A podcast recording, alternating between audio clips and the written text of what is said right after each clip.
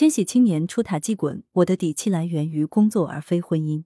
文阳城晚报全媒体记者谢小婉，视频阳城晚报全媒体记者江雪媛。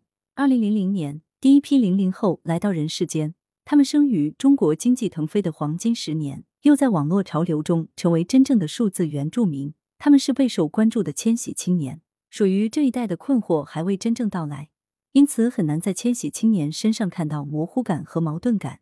时代正繁盛，他们未经落灰，其特质愈发张扬亮眼。物质极为丰盛的年代，他们更注重精神世界，更关心与自我的对话。国力强盛的当今，他们追求个性，渴望选择的权利。多元文化横流的线下，他们不断接收冲击，又反过来塑造文化。千禧青年是真正平视世界的一代，他们更难被描述，又更难被束缚。他们各自肆意生长，也自有磨难，经历生育高峰，入园难，入学难，中考难，高考难。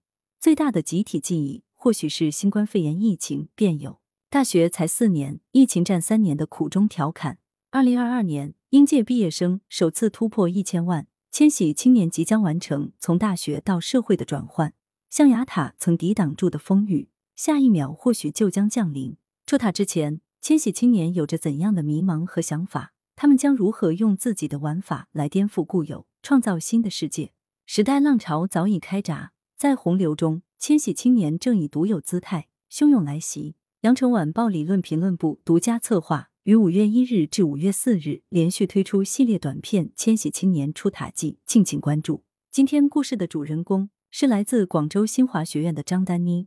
几乎没有过叛逆期的她，在毕业时大胆做出选择，去做自己喜欢的工作。逐渐觉醒的主见提醒他：我的底气来源于工作而非婚姻。